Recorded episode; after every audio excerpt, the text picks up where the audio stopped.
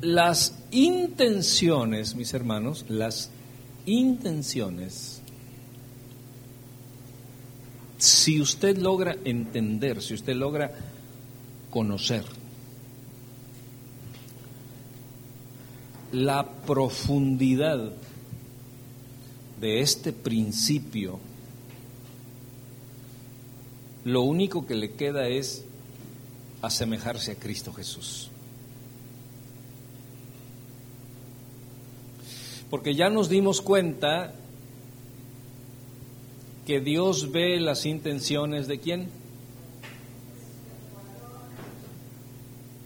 Sí, del Espíritu. Del Espíritu. A ver, diga conmigo. Del Espíritu. Entonces Dios nunca va a ver mi intelecto, mis capacidades, mis emociones. Él lo que ve es la intención del Espíritu. Cuando yo tengo una intención, cuando yo tengo la intención de hacer algo, yo necesito comprobar, corroborar si la intención que tengo es intención del Espíritu. Porque si Dios solo ve las intenciones del Espíritu, entonces mis intenciones ya valieron dos, dos mañanitas. Por eso es que nos equivocamos tanto, porque todo lo hacemos en nuestras intenciones para poder sacar algún provecho de algo.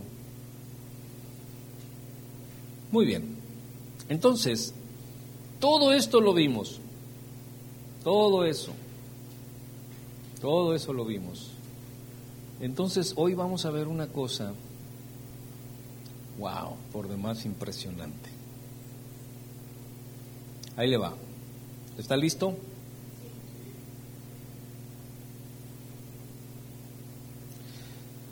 Cuando hay alguien, y esto no lo acabo de escribir, Diego, para que cuando hay alguien acusando a alguien, a su mujer, a su marido, a sus hijos, a sus jefes de trabajo, a sus vecinos, a sus familiares, a pastores, etcétera, yo lo primero que escudriño en esas personas es la intención. Porque Digo, podemos escuchar la acusación de cosas, porque la gente se porta mal, sí, pues, la mayoría de la gente nos portamos mal y no diga que usted no se porta mal, nos portamos mal muchas veces y entonces muchas veces somos acusados por la gente, o sea, no hay nada de malo en que alguien acuse una cosa. Lo malo está en la intención con la cual se acusa.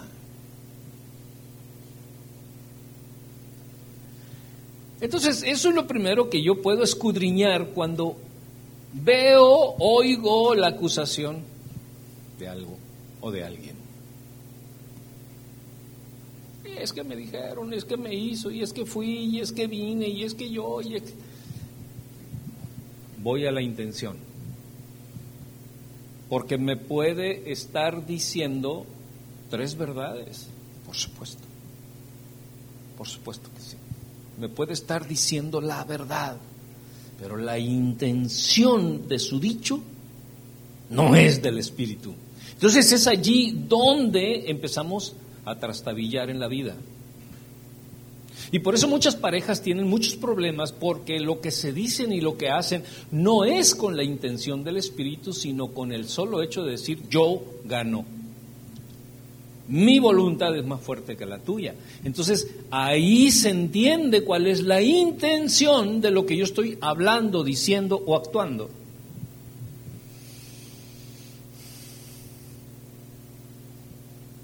Entonces veamos esto. Cuando normalmente cuando estamos acusando a las personas no tenemos la mente o corazón del reino de Dios, sino del mundo.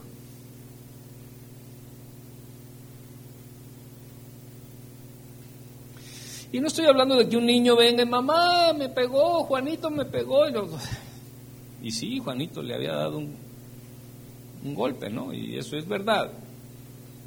Pero aún allí vamos a ver cuál es la intención del niño. A ver, díganme, ¿por qué Pedrito viene corriendo con su mamá y le dice, mamá, Juanito me pegó? ¿Cuál es la intención del niño?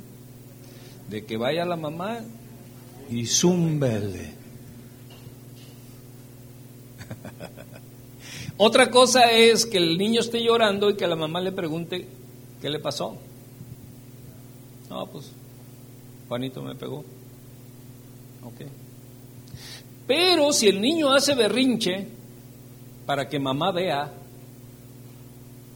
y para que mamá venga y para que mamá me pregunte, ah, entonces, mi intención como quiera es perversa. Porque a veces hacemos panchos para que se den cuenta que algo nos está pasando para que vengan, nos pregunten y nos digan, ¿qué le pasa? Ay, es que... ¿Cuál es la intención? La intención está metida por todos lados, como el aire que respiramos. Y si nosotros somos expertos en identificar cuáles son las intenciones del Espíritu, seremos más que vencedores. ¿Por qué? Porque esto es una autoexamen, es una autoprueba, una autocrítica, un autoanálisis de cuán íntegro soy yo en las intenciones del Espíritu en mi vida.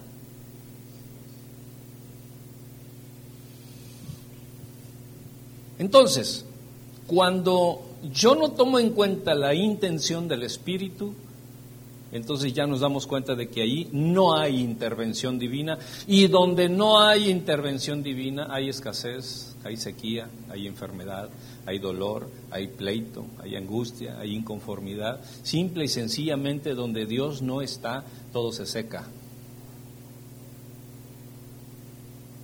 ¿Por qué se secó la higuera? Por ausencia de Dios. Eh, Dios es el que le daba la savia, el agua, el sol, todo. Dios simplemente fue retirado de la higuera porque fue maldita, porque fue maldecida y entonces Dios no puede estar en una maldición. Y cuando Dios se retira, la higuera se seca. ¿Cuántas vidas hay secas? Porque Dios no está con ellos, van, se van secando, se van marchitando. ¿Cuántos años tienes? 28. Ah, caray, yo pensé que tenía 50.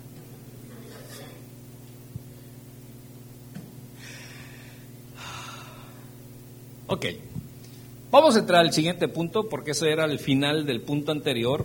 El siguiente punto, que es el punto número 5, estamos en el punto número 5 para que vean, que lleven nota de todo esto porque al rato ustedes van a ser los que van a estar enseñando todo esto.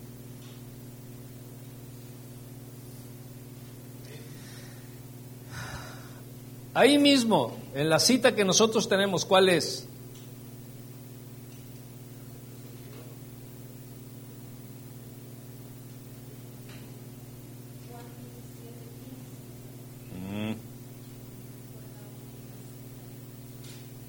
Sí, pero la, primera con la que nos basamos a todo esto es Colosenses 3. Entonces, regresando ahí a Colosenses 3, dice, Mas el que hace injusticia recibirá la injusticia que hiciere, porque no hay acepción de personas. Entonces, vamos al, al punto número 5 de esta enseñanza. Dice, mas el que hace injusticia recibirá la injusticia que hiciere. Entonces eso quiere decir que para Dios el que no hace la intención del Espíritu, entonces hace injusticia.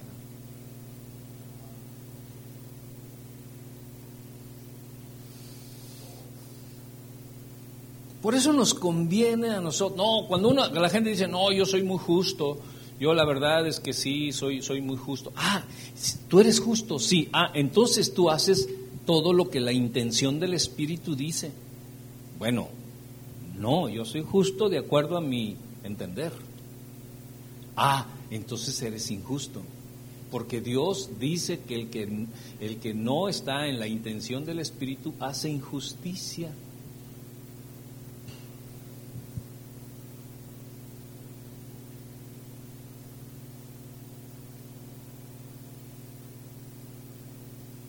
Y luego no dice que, dice, recibirá. Primero dice, más el que hace injusticia. Luego dice, recibirá la injusticia que hiciere. Porque no hay acepción de personas. Ahí volvemos a Colosenses 3:25. Vamos a ver quién nos dice. Colosenses 3:25. Ah, es ese, ¿verdad? Ahí está. Muy bien. Bien. Recordemos que Dios solo ve, ¿qué cosa? La intención de quién? Del Espíritu. Otra vez, solo Dios solo ve las intenciones del Espíritu. ¿Qué sucede entonces con tus intenciones y mis intenciones? ¿Qué son? Mis intenciones y tus intenciones, ¿qué son? ¿Eh? ¿Sí? Son injusticia. O sea que todo lo que nosotros hacemos que no es la intención del Espíritu es injusticia.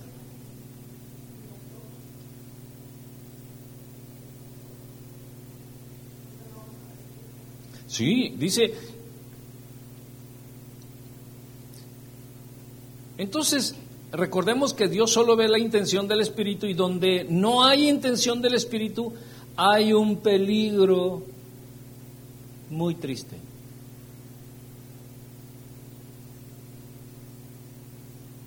Todo aquel que camina sin la intención del Espíritu, aunque conozca la palabra, hace cosas injustas y va a recibir la injusticia que hace. Enterita.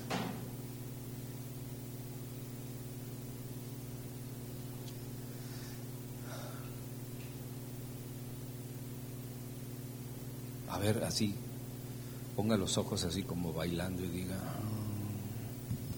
este,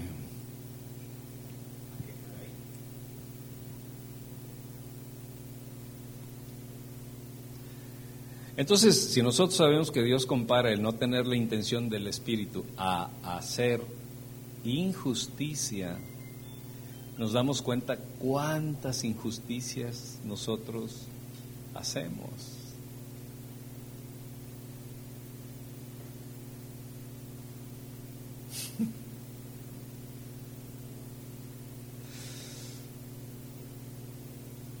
Y es allí donde choca, choca decía Paco Stal, ahí me choca. Es allí donde choca la mentalidad del ser humano con la palabra.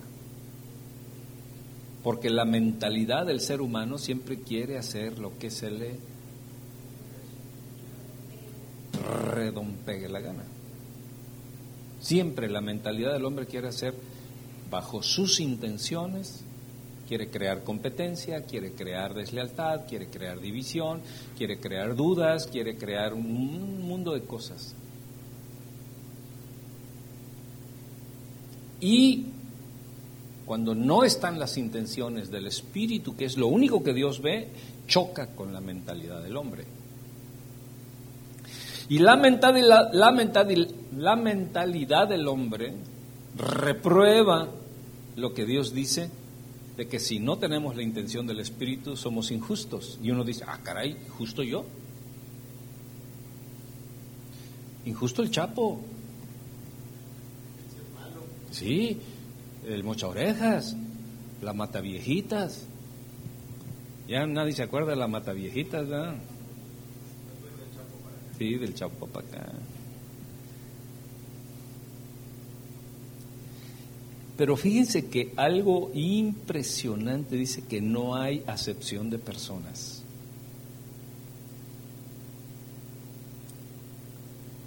¿Qué dice? A ver, vuélvemelo, aquí hay. Porque no hay acepción de personas. O sea, seas cristiano o no seas cristiano. No hay favoritos. Diga conmigo, no hay acepción de personas. Y mire, muchas veces podemos decir, ¿cómo puede ser Dios, el Señor, tan egoísta y no comprender en la situación en la que me encuentro? Porque muchas veces no hacemos las intenciones del Espíritu por favorecer una circunstancia, una situación en la casa, o con mis hijos, o con mis hermanos, o conmigo mismo. ¿Cómo es posible? Si yo, Dios sabe que, que, yo este, eh, no hago esto porque no porque no quiera, sino porque no me dejan en el trabajo o porque primero tengo que ver la comida de mis hijos, primero tengo que ver la educación de mis hijos, Señor. Entonces yo estoy llevando mis intenciones y no las intenciones del Espíritu y por eso Dios se asegura y pone en su palabra que qué? No hay acepción de personas, no hay como para que diga, no es que yo soy el cristiano favorito, yo, yo, yo, yo soy, yo soy. No hay acepción de personas.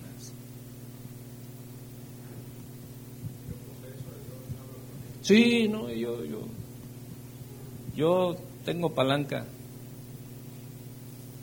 ¿cómo decían? Baralta. No sé, no sé por qué decían eso. Charolazo.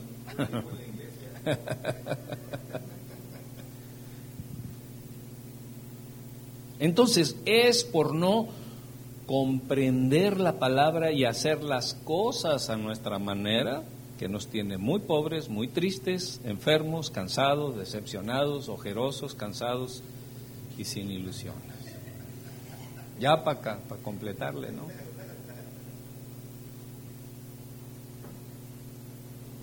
Muy bien predicaba el pastor Ángel el domingo acerca de los siete caminos al cruzar el desierto.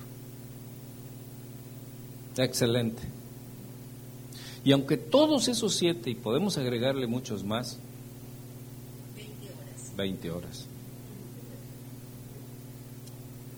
A mí el que me pegó, sabroso hermano, fue el planito. Parece que no pasa nada y parece que no sucede y parece que no va a venir la bendición y parece que Dios no me escucha y parece que Dios no me oye. Dije yo, chanfle, estoy en ese desierto. Y luego viene el otro, ¿no? El de que muchas cositas y todo. Dije, ah, caray, estoy en dos desiertos. Y ya no quise oír los demás porque dije yo, entonces... No, desde el primero dejamos de oír porque dije yo, Padre Celestial, a veces andamos tapando cosas, o si no, tenemos descompuesto el lavabo, la regadera, el ladrillito, el foco fundido, el...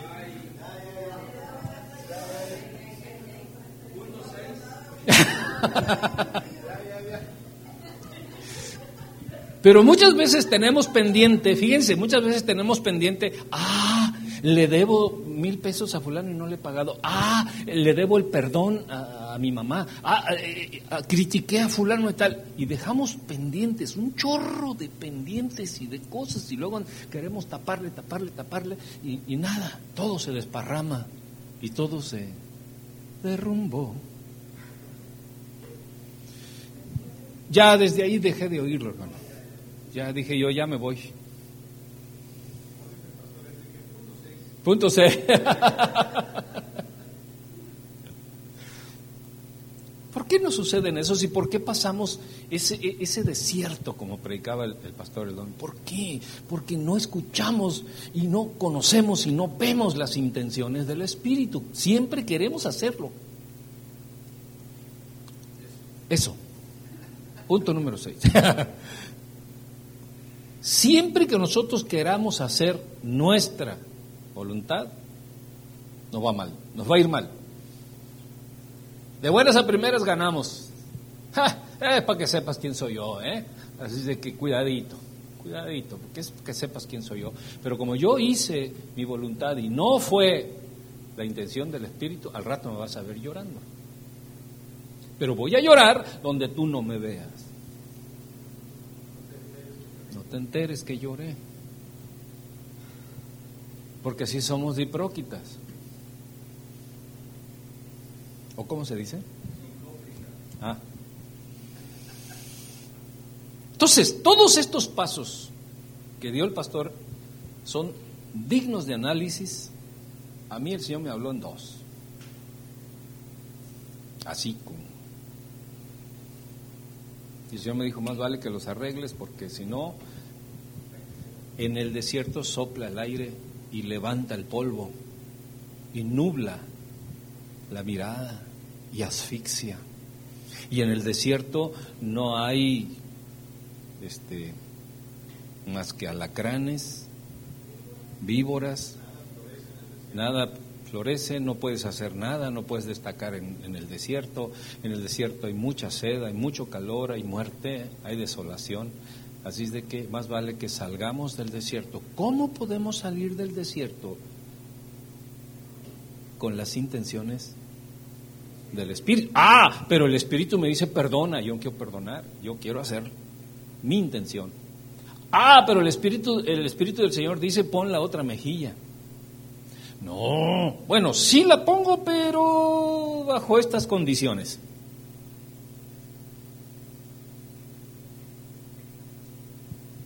Mejor el punto 6. El punto 6 es precisamente ese, no hay acepción de personas.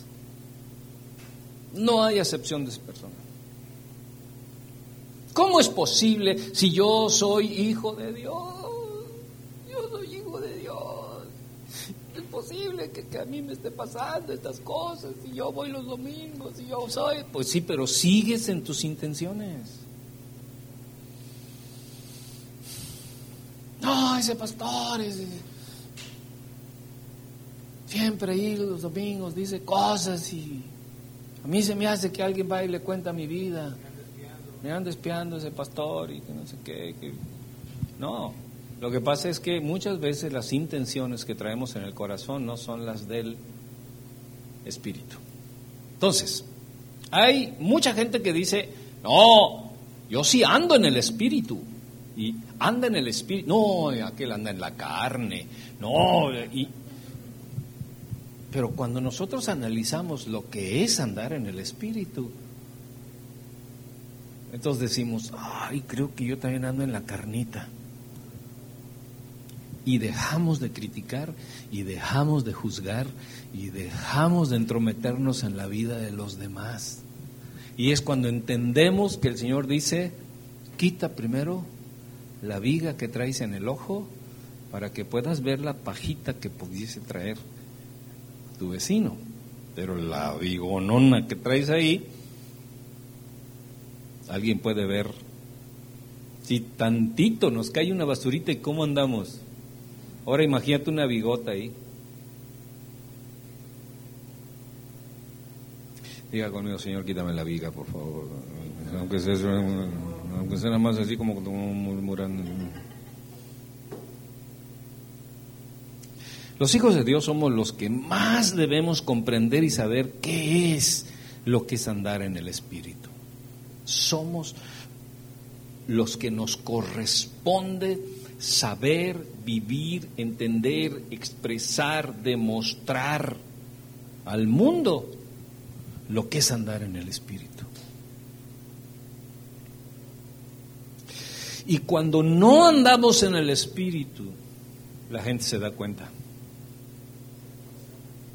Si cuando andas en el Espíritu, como quiera te echan de todo, pero estás en paz. Pero cuando no andas en el Espíritu y te echan de todo, entonces ahí hay una culpabilidad en el Espíritu. Sí. Si todos hablan bonito de ti, ah, caray. a nadie incomodas con tu vida espiritual y con tu acierto espiritual, ah, caray, entonces a ver, hay que analizar, ¿no? Entonces, se ha tergiversado y mal transmitido lo que es andar en el Espíritu. Se cree que porque se sabe mucha Biblia, porque viste de tal manera, o porque solo habla de su fe, eso es andar en el Espíritu. No, hay quienes solo hablan de Jesús y donde quiera que andan y van y dicen que Cristo y yo, pero no conocen lo que es andar en el Espíritu, porque a fin de cuentas, aún, y eso lo podrían hacer en una intención individual y personal y no en la intención del Espíritu. Porque muchas veces el Espíritu nos ha hablado y nos ha dicho, dale testimonio al que va contigo y no lo hacemos. No, Señor, lo voy a hacer cuando yo esté bien tranquilito, cuando se presente la oportunidad, cuando vaya a las palapas y cuando... Ah, sí.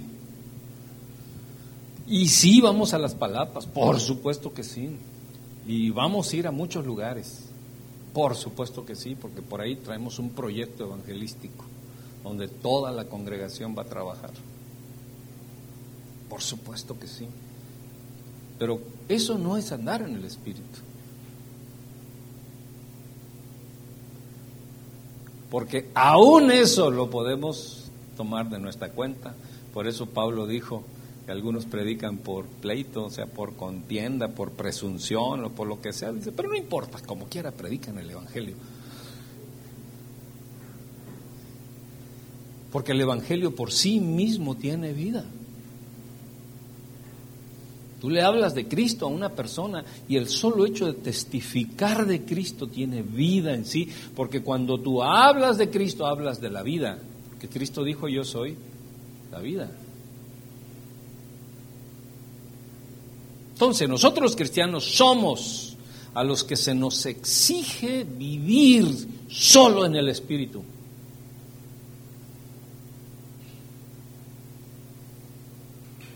Si has vivido en otras intenciones y esas intenciones te han llevado a la bancarrota, te han llevado a, vivir situaciones verdaderamente dramáticas, drásticas, penosas, vergonzosas, que no son por causa del Evangelio, entonces date cuenta que todo eso que te llevó a ese lugar no es del Espíritu.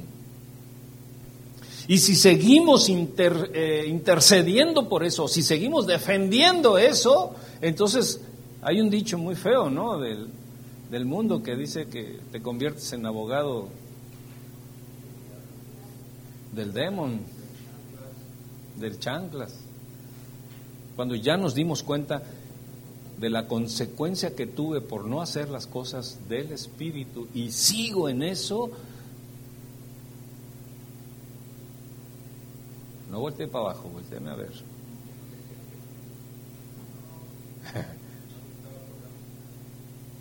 Entonces, nosotros los cristianos se nos exige vivir solo en el Espíritu, en esa dimensión, en ese reino. No, es más, no existe otra dimensión para nosotros.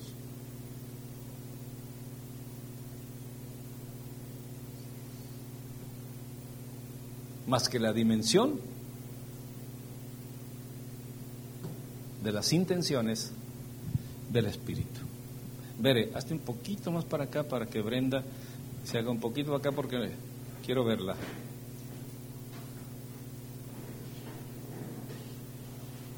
Muy bien.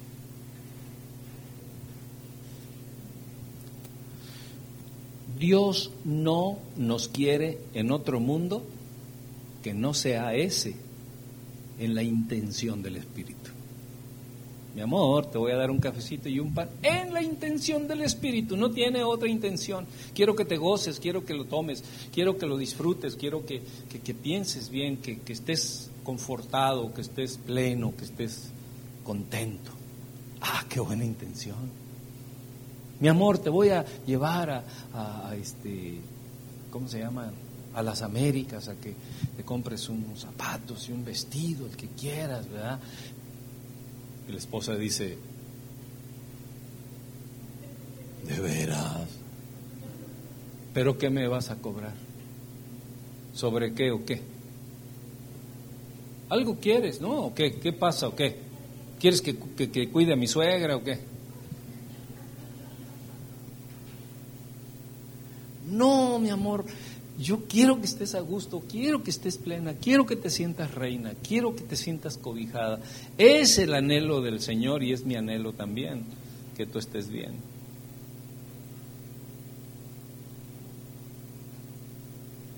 Mi amor, vamos a la iglesia. ¿Y cuál es la intención? Adorar al Señor, estar con los hermanos, obedecer la palabra que dice que nos debemos de congregar, ir a la iglesia y amar a la gente y adorar al Señor Jesucristo. Esa es la buena intención. Ah, no, es que es domingo. Híjole, es domingo, tenemos que ir a la iglesia. Entonces, ¿cuál es la intención de venir a la iglesia? No hay ninguna intención del Espíritu, es una obligación. ¿Estamos entendiendo? Muy bien. ¿Por qué lloramos y sufrimos tanto? ¿Mm? Por no estar viviendo en el reino del Señor, que es el reino de las intenciones del Espíritu. Para que veamos hasta dónde está la profundidad, hasta dónde llega la profundidad de las intenciones, de esta ley de las intenciones. ¿Por qué lloramos tanto? ¿Por qué sufrimos tanto? ¿Por qué no nos va bien económicamente? ¿Por qué nos, nos enfermamos y salimos de una para entrar a otra y ya le tapamos aquí y ya le pusimos esto a la otra tarjeta y ya la otra tarjeta ya me está cobrando y me anda correteando Copes, me anda correteando este Banco Azteca y, y ando pero huyendo de las circunstancias de la vida y la situación. ¿Por qué? Ay, pastor, es que usted no sabe cómo yo he sufrido y cómo yo he pasado las de Caín y, y, y, pues sí, a lo mejor yo no sé, pero lo que sí puedo ver es que podemos estar en uno de los caminos del desierto, tapando una y otra y otra cosa y andamos como dijo el pastor, ¿no? Como malabaristas así. Pero lo bueno es que no vinieron los que los, malabaristas no vinieron. nadie vino, dice, nadie vino. Punto siete. Ahora veamos esto, para terminar esta, este momento. Dios conoce nuestras intenciones cada cuando. Siempre. Siempre. ¿En serio?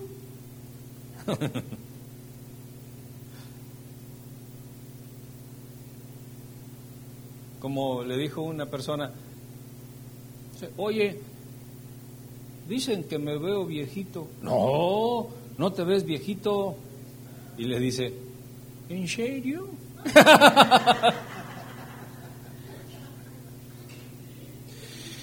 Qué barbaridad. Serio. Entonces, Dios conoce nuestras intenciones, diga conmigo, siempre. Y sabe que en la mayoría aplastante nuestras intenciones no son buenas. En la mayoría aplastante. No le puedo yo poner un porcentaje, pero sí, sí, creo yo que arriba del 99.9% de nuestras intenciones son malas. Es que no hay nada bueno en mí, nada. Espérame, pero si yo, yo soy de Veracruz, nada bueno.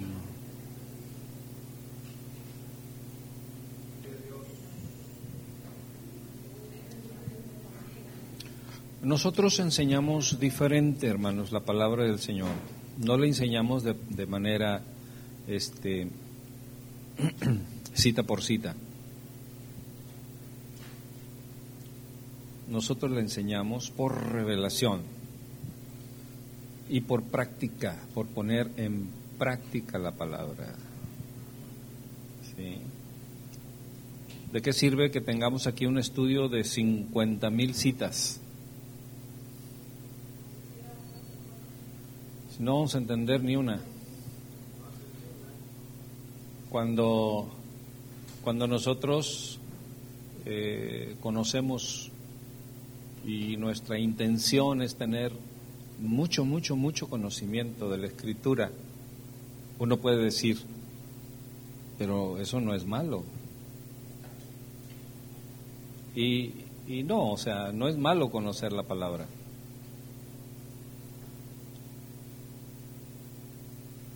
No es malo. Pero la palabra de Dios no fue escrita para conocerla, sino para vivirla, para obedecerla, para expresarla, para que mi vida exprese la palabra de Dios, no para que mi cabeza se llene. Porque si mi cabeza se llena de todas esas cosas, yo voy a ser un alegato o cómo se podría decir, un alegatón, no, un, este, un licenciado en, alegorías, no, no, las alegorías son otras cosas. Bueno, en contienda, voy a estar licenciado y doctorado para contender, para pelear. La escritura no es para contienda, la escritura no es para pleito, la escritura es para vivirla, para obedecerla, para expresar a Dios de la manera correcta. Muy bien, entonces decíamos que Dios conoce nuestras intenciones cada cuando, siempre. ¿No le da miedito? Allí es donde nosotros podemos empezar a conocer lo que es el temor de Jehová.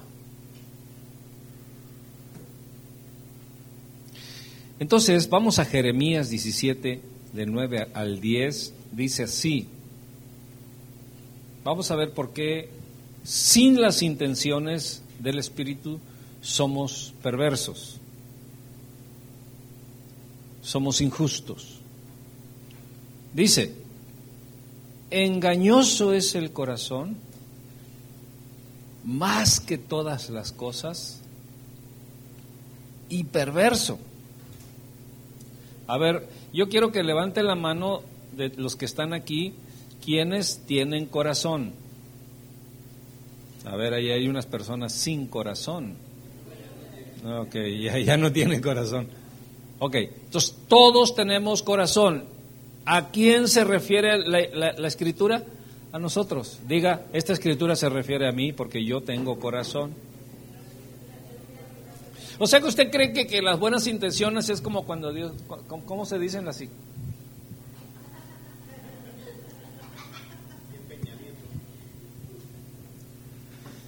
¿Qué es lo que estamos presumiendo cuando decimos así? Mira mi perverso corazón. Engañoso es el corazón más que todas las cosas y perverso. ¿Quién lo conocerá?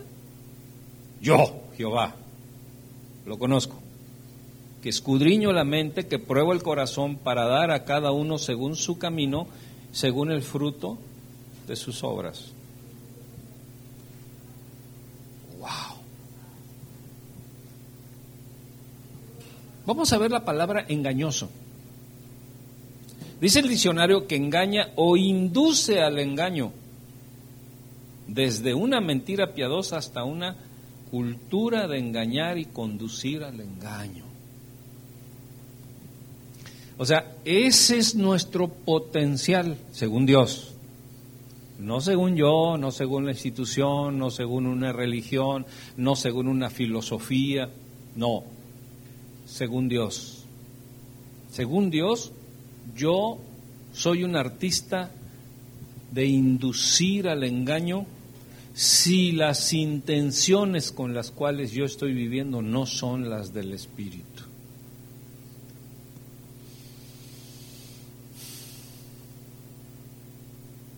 O sea que si nosotros no estamos viviendo bajo las intenciones o sobre o cubiertos por las intenciones del Espíritu, somos engañosos e inducimos al engaño. Hasta que se nos convierte en cultura para conducir al engaño. Recuerdo que hace, hace un tiempo la gente decía, la corrupción somos todos. ¿Se acuerdan? Hasta lo sacaban en comerciales y como risa y como eh, cosas este, jocosas y memes y todo eso. ¿Por qué? Porque ya es, es una cultura del engaño, es una cultura del soborno, es una cultura de la corrupción. ¿Qué quiere decir corrupción? Corromper. Salirse de la verdad. Cuando te sales de la verdad, ya estás corrompido. Aunque hayas dicho una mentirita piadosa, te saliste de la verdad, corrompiste. Esa situación, ese momento, y fíjense que cuando estamos acostumbrados a la mentira, nos es tan difícil no mentir.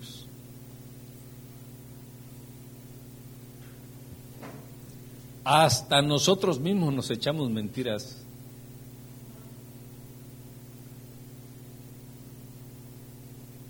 A veces hasta no las creemos.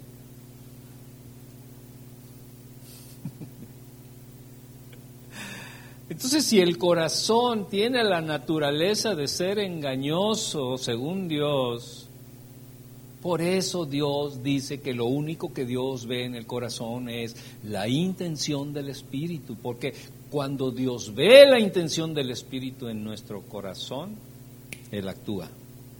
Pero cuando no hay intención del Espíritu en mi corazón, somos engañosos por sí mismos, por naturaleza porque engañoso es el corazón.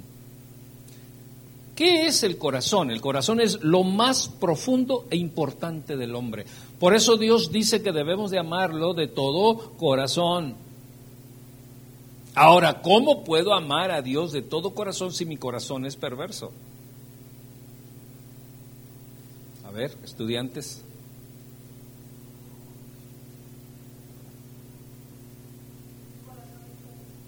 un corazón con las intenciones del Espíritu. La única manera en que nosotros podemos amar a Dios es con su propio amor, con su propia intención espiritual. No podemos amar a Dios con la carne, no podemos amar a Dios con el intelecto, no podemos amar a Dios con las emociones, no podemos amar a Dios con dinero, con no. Porque nuestro corazón es engañoso según Dios. Y entonces por eso es que Dios pone intenciones del Espíritu en nuestro corazón para que nosotros atendamos las intenciones del Espíritu y solo con esas intenciones del Espíritu es que podemos amar a Dios. Hombre, si hasta le brillaron los ojos acá, no. Ya vi cómo te vio, hermano. Qué barbaridad. ¿Cómo la traes, de veras? No, no, no, no, le, mira, le brillaron los ojos.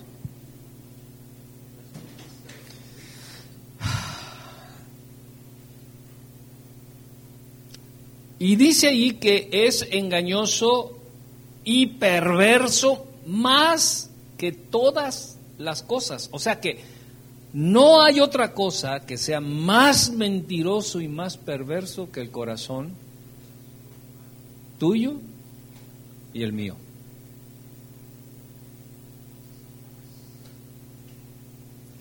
Es que yo soy bien buena onda, yo soy buena gente. No, no le hago daño a nadie, no mato a nadie, no le deseo la muerte a nadie. yo soy buena onda. ¿Tú crees? ¿Podremos competir contra la palabra de Dios que dice que nuestro corazón es engañoso y que es perverso? No, no, no podemos competir contra esa realidad.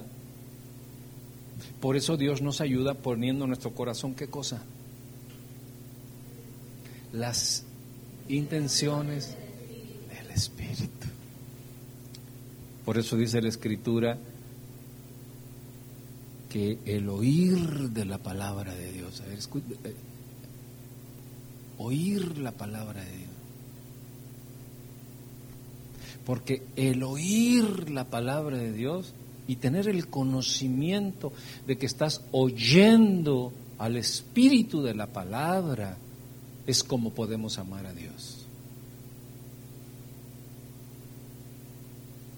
Ay Señor, te amo porque me sacaste de una situación difícil, me sacaste de una enfermedad y por eso eso no es amar a Dios. Eso es estar agradecido con algo que Dios hizo contigo.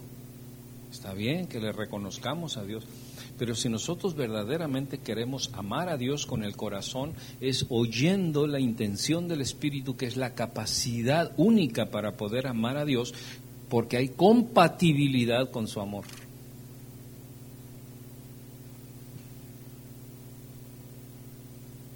Entonces, el corazón es mentiroso, es engañoso, perverso, más que todas las cosas, que quiere decir que no hay cosa más engañosa y perversa que el corazón.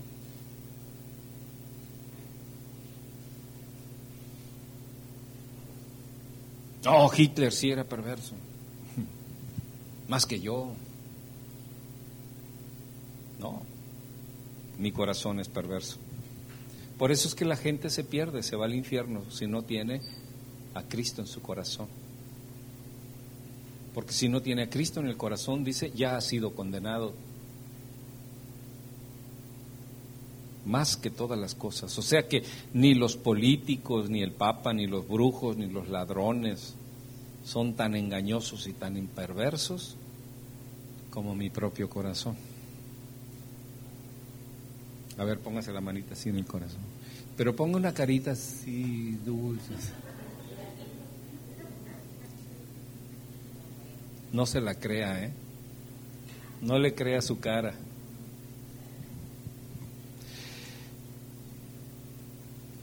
Vamos a ver qué quiere decir perverso. Agárrese. Perverso quiere decir que obra con mucha maldad y lo hace conscientemente o disfrutando de ello.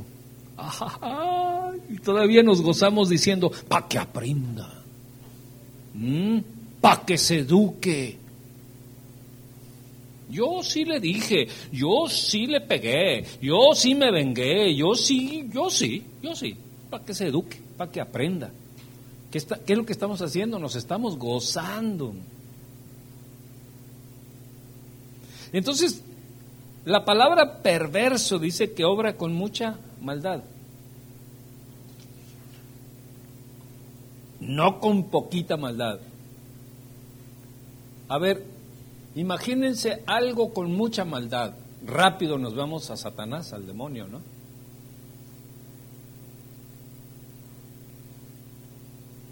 Bueno, ¿por qué somos dignos de muerte? por tener el mismo corazón perverso como el de quién.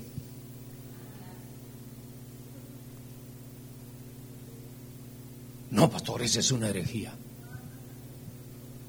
Usted está diciendo una herejía. No, no estoy diciendo ninguna herejía, porque el Señor mismo es el que está diciendo que mi corazón es perverso y mentiroso. Y la palabra perverso quiere decir que obra con mucha maldad y lo hace consciente y o disfrutando de esa perversidad.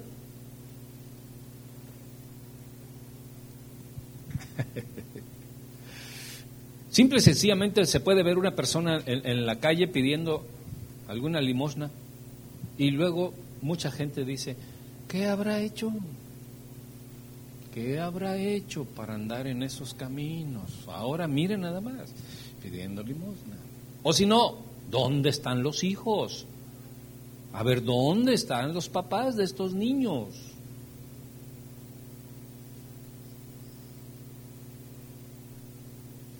¿Por qué decimos eso? Porque somos justos, porque somos rectos, porque somos equilibrados, porque eso no puede ser, no debe de ser eso. No, no es por eso. Porque el Señor dice, cuando alguien te pide, da.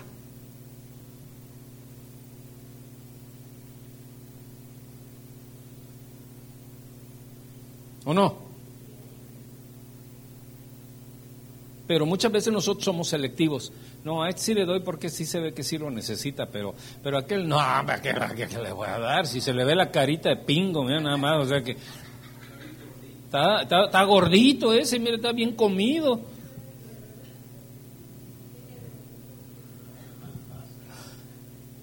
Y ahí nos damos cuenta de lo perverso que es el corazón. Pero ya no, no bueno, ahí si verdaderamente analizamos con profundidad nos damos cuenta de lo perverso que podemos ser, pero como es cultural ya ni cuenta nos damos, porque es normal. Es normal.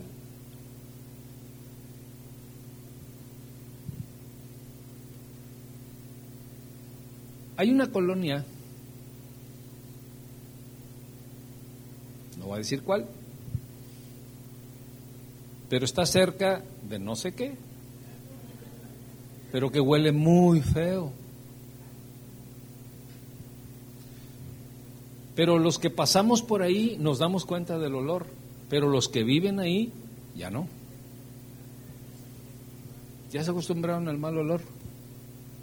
Ya ni se dan cuenta. Oye, huele bien feo.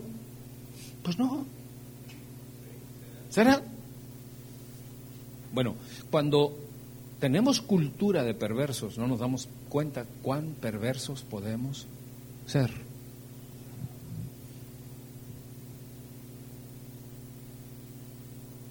Y por eso nos conviene la intención del Espíritu. La intención del Espíritu nos salva, nos redime, no solamente nos redime la sangre de Cristo Jesús para salvación, la intención del Espíritu, miren, hasta siento bonito, la intención del Espíritu nos redime de cada instante, de cada momento, de cada actitud, de cada proyecto, de cada desafío, de cada caminar, aunque andemos en el desierto, la intención del Espíritu nos hace sonreír en el desierto.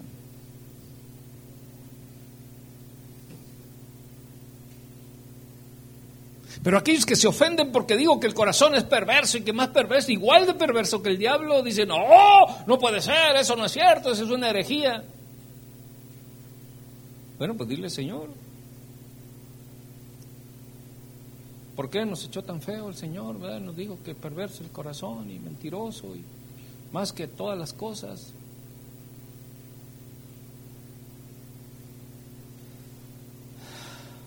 Otro, otro comentario. Dice, ¿quién lo conocerá? ¿Sabes que ni nosotros mismos podemos conocer la perversidad de nuestro corazón? Porque hemos hecho cultura muchas veces con, con la mentira y con la perversión. Ay, voy a dejar que mi hijo elija entre ser eh, gay, ser este preferente o nominario, no nominario, este de color azul, rosita o gris o que, que él decida. Chanfle. Ni cuenta nos dimos la cultura de perversión que podemos estar expresando porque pasamos por alto que el Señor dice en su palabra que ni los afeminados, ni los que se echan con varones, ni heredarán el reino de los cielos. Entonces, cuando yo, a mí me da igual que mi hijo, mi hermano, este, tenga una preferencia sexual que no es la que Dios establece, estoy siendo perverso, pero no me doy cuenta qué tan perverso puedo estar siendo.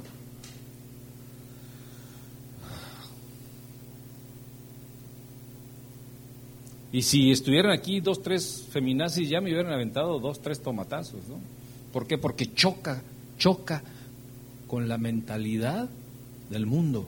Y si nosotros que se nos exige andar en el espíritu, congeniamos con estas filosofías, ni cuenta nos damos qué tan perversos podemos estar siendo. Por eso el Señor Jesucristo dice que tú sí sea sí, y tú no, sea no, pero por cuanto eres tibio, te voy a vomitar. Entonces Dios quiere que nosotros seamos radicales en nuestra fe en Él. Y nos presenta el camino de la intención del Espíritu. si conocemos la intención del Espíritu y a pesar de conocer la intención del Espíritu, seguimos en la misma cosa, en el mismo camino, con las mismas intenciones. Podemos nosotros estar cayendo o la gente pudiese estar cayendo en un abismo muy profundo, muy ancho.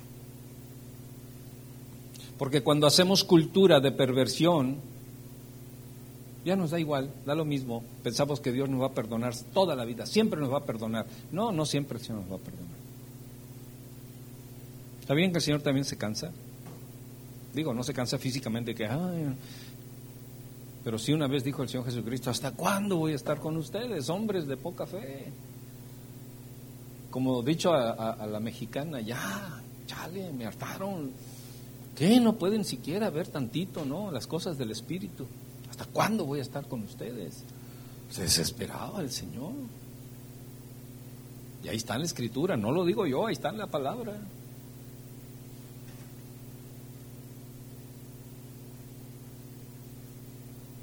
¿Quién lo conocerá? Con esto terminamos. Miren, podemos tener una idea de perversión, pero no conocer a profundidad lo que verdaderamente es la perversión. Podemos tener una idea. Oye, que ese hombre es bien perverso. Oye, que, es bien mentiroso. Ah, sí, no le das caso. Podemos tener una idea. Pero cuando Dios habla de mentiroso y de inducir a la mentira, al fraude, al soborno, a la corruptela, a la corrupción, y no estoy hablando de los gobiernos, estoy hablando de nuestra vida y de nuestro entorno.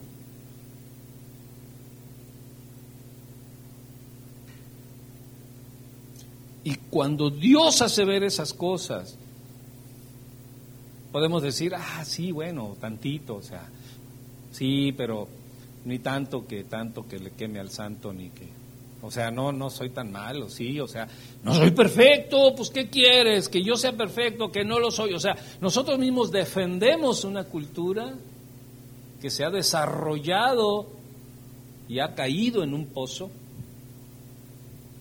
de perversión. Y cuando caemos en un pozo de perversión nos es difícil identificar las intenciones del Espíritu.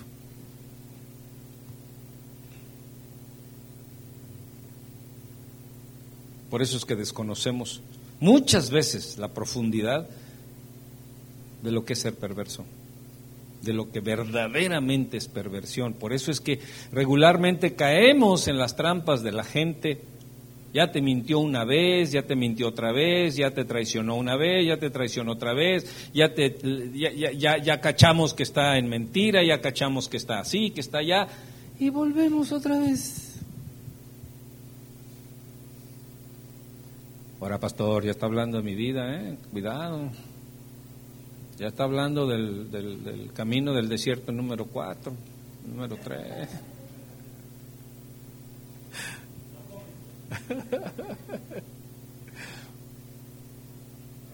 Me doy a entender, hermanos. Por eso caemos fácilmente en los mismos errores, en los mismos caminos, en los mismos desajustes, en los mismos llantos, en los mismos pleitos, en las mismas iras, las mismas contiendas, todo, caemos en lo mismo. O sea, ni siquiera somos novedosos. Dice, ay, ¿sabes qué? ¿Sabes qué, mi amor? Traigo un pecado nuevo. No, eh, eh, el que cae, el que cae en una adicción de perversión es muy predecible.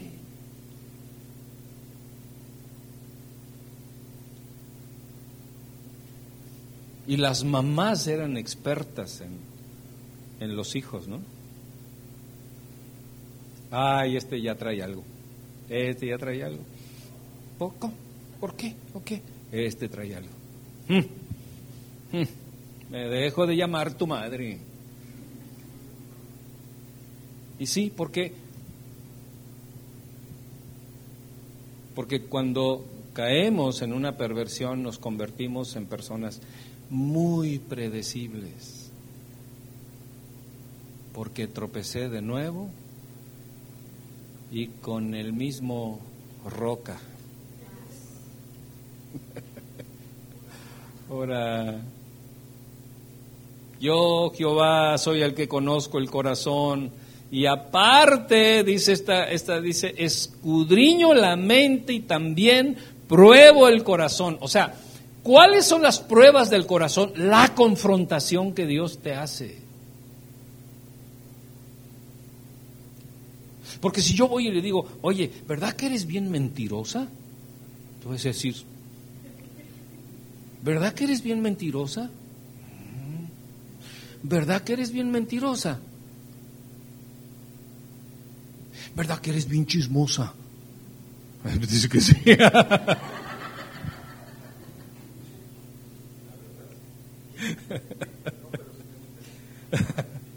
Pero tantito, dice. Como una hermanita que llegó a la iglesia una vez, llegó a la iglesia, para allá, estaba en una ciudad, estaba, habíamos fundado una iglesia. Y llegó bien a prisa, ¿no? Decía, mucho calor, se bajó del carro y, pastor, lo saludo rapidito porque ya me voy y que no sé qué. Digo, no se vaya, hermana, sí, es que tengo... Digo, es que le tengo un chisme bien calientito. Y volteé a verme y dice, bueno, pero rapidito. Me dice, hermana Gloria, ¿verdad? ¿Te acuerdas? bueno, pero rapidito. Entonces, cuando Dios nos confronta, escúcheme esto, cuando Dios nos confronta, es porque ya escudriñó nuestra mente, nuestro corazón. Dice, y pruebo los corazones. ¿Cómo se prueban los corazones? confrontándolos.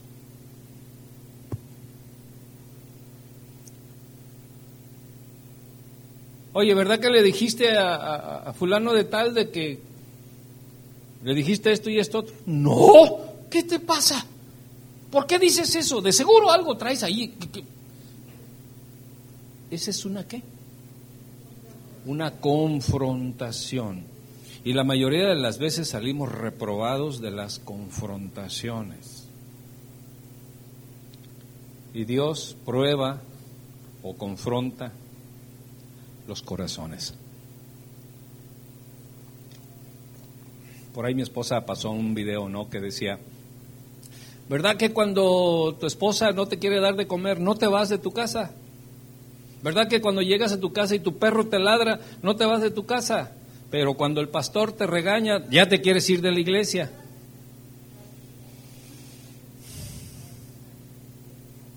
O cuando el pastor te corrige, cuando el pastor te corrige, ya te estás queriendo ir de la iglesia. Porque fue qué? Confrontado. Y normalmente no nos gusta que nos digan lo que nos van a decir cuando nos van a confrontar. Porque sabemos lo que hay en este corazoncito. Mm. Si lo guapo no es por gratis.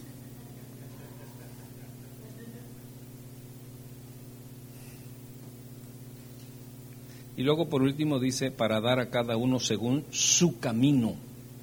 ¿Cuál será el camino al que se refiere el Señor? O sea, Dios da conforme a tu camino. Y la pregunta sería, ¿dónde andas? ¿Qué es lo que andas haciendo? ¿Con quién te juntas? Y te diré, ¿o cómo? Dime con quién andas y te diré que árbol torcido jamás enderezará sus ramas. ¿Dónde andamos? ¿Qué es lo que andamos haciendo? ¿Qué andamos mirando? ¿Qué andamos haciendo? ¿Por dónde andamos? ¿Qué es lo que decimos? ¿Qué es lo que sale de nuestra boca? ¿Cuál es la intención cuando voy a trabajar, cuando voy a la calle, cuando voy a la iglesia, cuando voy a hacer negocio? ¿Cuál es la intención cuando me acerco a alguien? Y de pronto eres confrontado. No, no. ¿Cómo crees? A ver, diga conmigo y haga cara así. No, no, no. Yo no. El de enfrente sí, pero yo no. Ahora, es bien difícil mantener la serenidad y la calma cuando eres confrontado.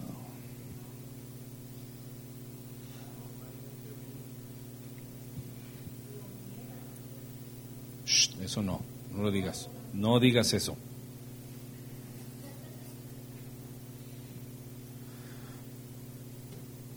Es bien difícil mantener la calma cuando eres confrontado y sabemos, faltó este agregado, y sabemos lo que hay en nuestro corazón.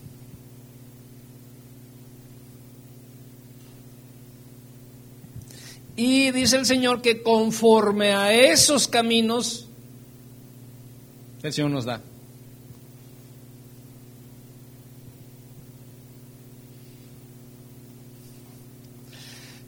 Tenemos una cafetera en la casa que ya, ya, ya, está, ya es mayor de edad, la cafetera. Y este, y ya le, le, pongo el café, todo, ¿no? El filtro y le pongo el agua, le conecto, le, le prendo y, prende el foquito, ¿no? Pero no quiere jalar. No, no, no hace el, no lo hace. Y entonces la agarro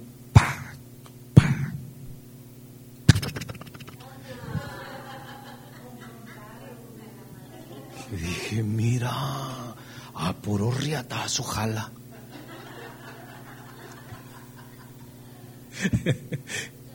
¿Eh? Me gusta la mala vida. Así es. Entonces, muchas,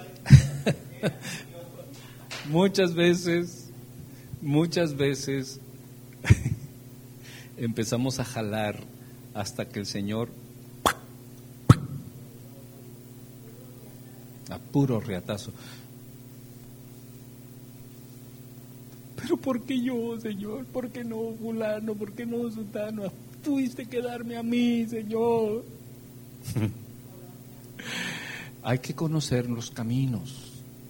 Hay que saber dónde andamos, qué es lo que hacemos, cuáles son las intenciones con las cuales trabajo, hablo, me acerco a la gente, ¿Cuáles son las intenciones cuando vengo y alabo a Dios, cuando vengo a la iglesia? ¿Cuáles son las intenciones cuando sirvo? ¿Cuáles son las intenciones cuando doy?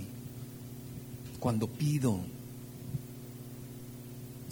Porque a veces nos convertimos en limosneros con garrote. Porque aunque tenemos una necesidad, la intención con la cual lo hacemos desbarata todo.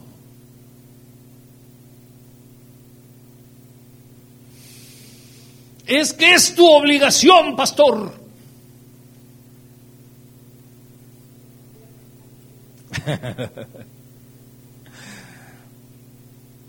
¿Con qué intención? ¿La del Espíritu? ¿O la mía? Porque si es la mía, entonces yo tengo que analizar mis caminos y al analizar, al analizar mis caminos yo sé con qué me está pagando el Señor. No es el diablo, no es el mundo, e, es el Señor el que me está dando conforme a mis caminos. Y aquí es donde somos retados continuamente a ser hijos de Dios. Porque si no tomamos cualquiera de los caminos del sistema mundanal y abogamos por nuestros sentimientos, abogamos por nuestra defensoría, abogamos por nuestras iniciativas y empezamos a decir, todo el mundo lo hace. Sí, pero no todo mundo es hijo de Dios. Tú eres hijo de Dios, tú eres hija de Dios. Y Dios exige que tengas una vida en el Espíritu porque no hay otra vida para nosotros. No existe otra vida. Diga conmigo, no existe otra vida para mí que no sea la del Espíritu.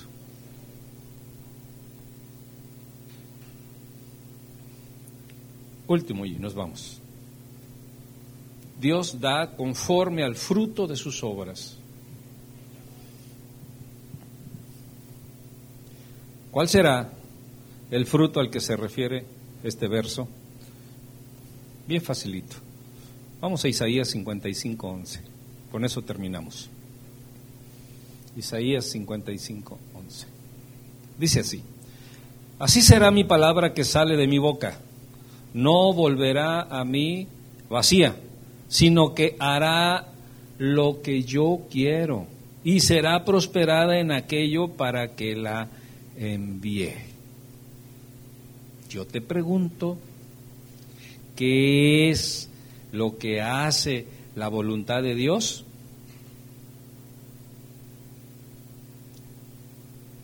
¿Qué es lo que hace la voluntad de Dios?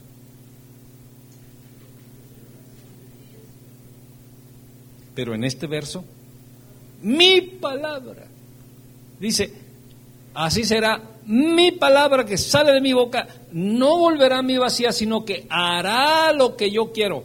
O sea que nosotros no podemos hacer lo que Dios quiere si no es conforme a la palabra de Dios, que es la intención del Espíritu. Porque es lo único que hará que sea prosperada en aquello para lo cual Dios la envió.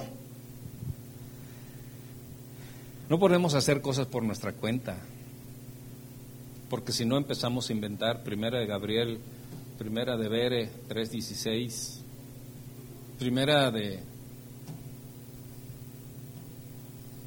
de Diego 4.14.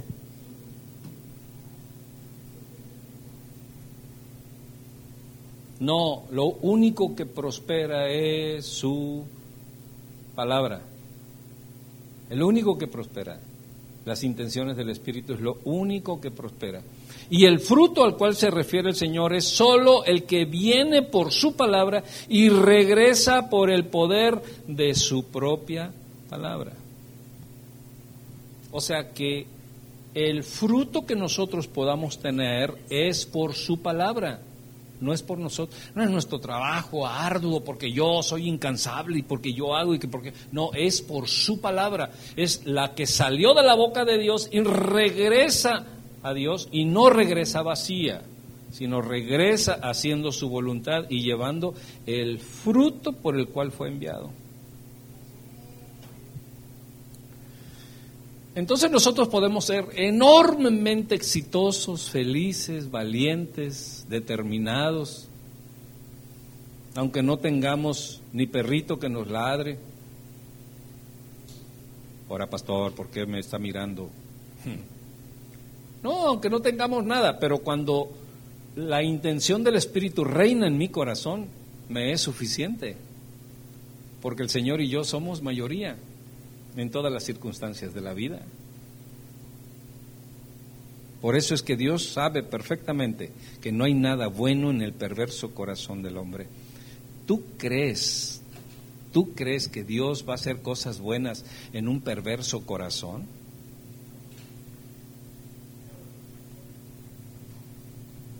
Claro que no. Hay un dicho, ¿no? Que para qué le, le echas dinero malo al malo no tiene, no tiene, no tiene propósito, no tiene eh, no tiene esencia, no tiene propósito, no tiene caso, no tiene ganancia echar dinero malo al malo. No dice el Señor por qué echas las perlas a los cerdos. No echéis las perlas a los cerdos, dice el Señor. Por eso es que Dios no cultiva los corazones perversos. En los, los corazones perversos tienen la oportunidad de identificar las intenciones del Espíritu e irse por ahí. Vamos a estar de pie para recoger nuestra ofrenda. Si hay alguna pregunta, adelante. Y si no, pues no. ¿Ninguna?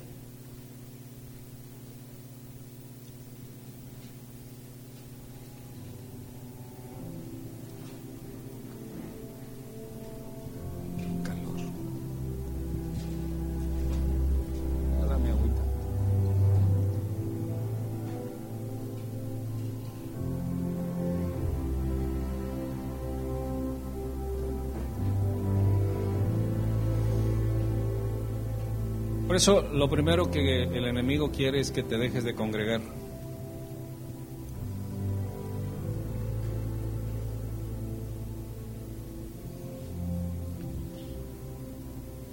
Porque si te dejas de congregar, dejas de ser ministrado y dejas de ser retado y dejas de conocer lo perverso que puede ser tu corazón. Pero cuando somos ministrados por Dios, no nos fiamos de nosotros mismos. Fíjate de Jehová de todo tu corazón y Él enderezará tus pasos, enderezará tus veredas, tus caminos. Fíjate de Jehová de qué? De todo corazón. O sea, no le dejes nada a lo perverso, de todo. Que tu corazón se llene de la intención del Espíritu. ¿Podemos hacerlo? Claro que sí, claro que sí, que sí. Levanta tu mano derecha. Dile, Señor, hoy Hoy reconozco, Señor, que tu palabra tiene razón.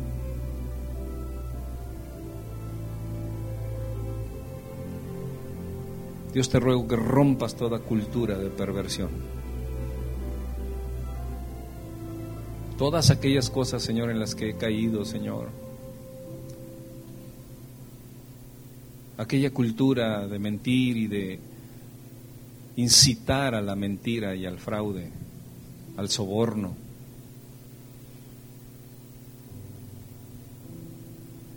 se rota en el nombre de Jesús. Que este perverso corazón se ilumine, Señor, de la intención del Espíritu, para ya no vivir yo, mas Cristo viva en mí. Porque ya este perverso corazón, Señor, ha robado mucho, ha deteriorado mucho, he sufrido mucho, he llorado mucho, Señor. Pero hoy te entrego, Señor, te entrego este perverso corazón, Señor. No quiero, Dios, que este corazón perverso tome rienda y administración en mi vida, Señor.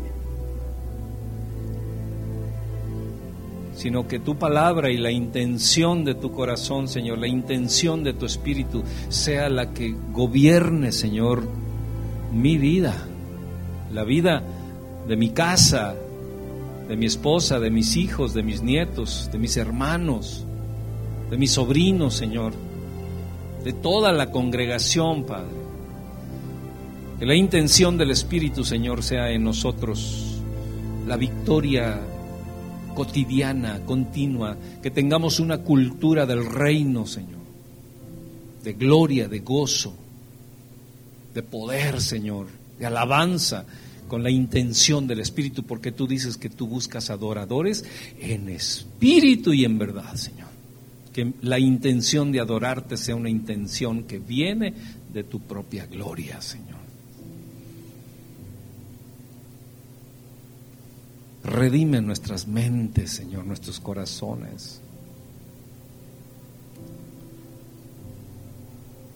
Enséñanos a identificar la intención del Espíritu. para gozarme en ti, Señor. Para que, aunque todos me odien, aunque todos hablen mal de mí, mil a mi izquierda, diez mil a mi derecha, pero no seré tocado, Señor. Porque reina en mi corazón la intención de tu Espíritu, Señor. Y ya no seré conforme a la carne, sino conforme a tu corazón, Señor conforme a tu corazón. Espíritu Santo, guíanos, danos el vigor, la fuerza, danos, Señor, la, la revelación, Señor, para tener la seguridad, Padre, del camino que andamos. Y que nuestra mente sea renovada constantemente, Señor, con el rema de tu palabra, con la esencia de tu palabra, Señor. Gracias, Señor. Ahora, Dios, te ruego que tú bendigas estas ofrendas, Padre. Es mi ruego, Dios. Bendice las ofrendas, Dios. Que tu bendición, la amplitud, Señor, de eh, de tu gloria y de tu reino, Señor, se pueda ver aún, Señor, eh, en esta economía, Señor. Que seas glorificado, Señor, aún en lo que traemos al alfolí, Padre, con la intención del Espíritu de glorificarte, Señor, en espíritu y en verdad. Gracias, Señor. Amén. Pueden pasar.